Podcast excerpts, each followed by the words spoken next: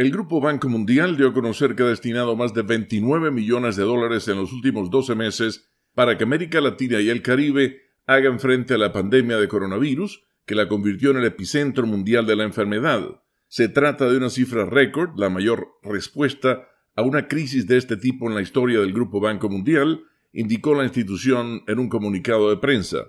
Actuamos con rapidez para proporcionar un nivel considerable de financiamiento a fin de ayudar a los países a enfrentar esta crisis y ofrecer alivio a los más vulnerables, expresó Carlos Felipe Jaramillo, vicepresidente del Banco Mundial para América Latina y el Caribe. Los fondos fueron destinados para contener el impacto sanitario, económico y social de la pandemia y a responder a desafíos derivados de huracanes y flujos migratorios. En total fueron movilizados 29.100 millones de dólares para la región entre comienzos de abril de 2020 y finales de junio del presente año.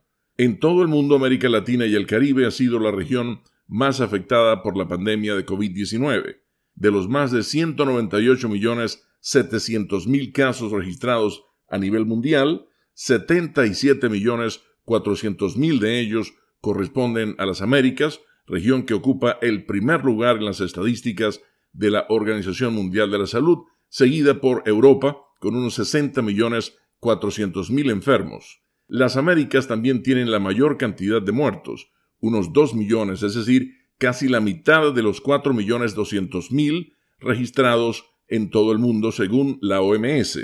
Más allá del aspecto sanitario, la pandemia también ha tenido un fuerte impacto económico en América Latina, que experimentó la mayor contracción histórica de su Producto Interno Bruto en 2020, un 6.8%. Con la nota económica desde Washington, Leonardo Bonet, Voz de América.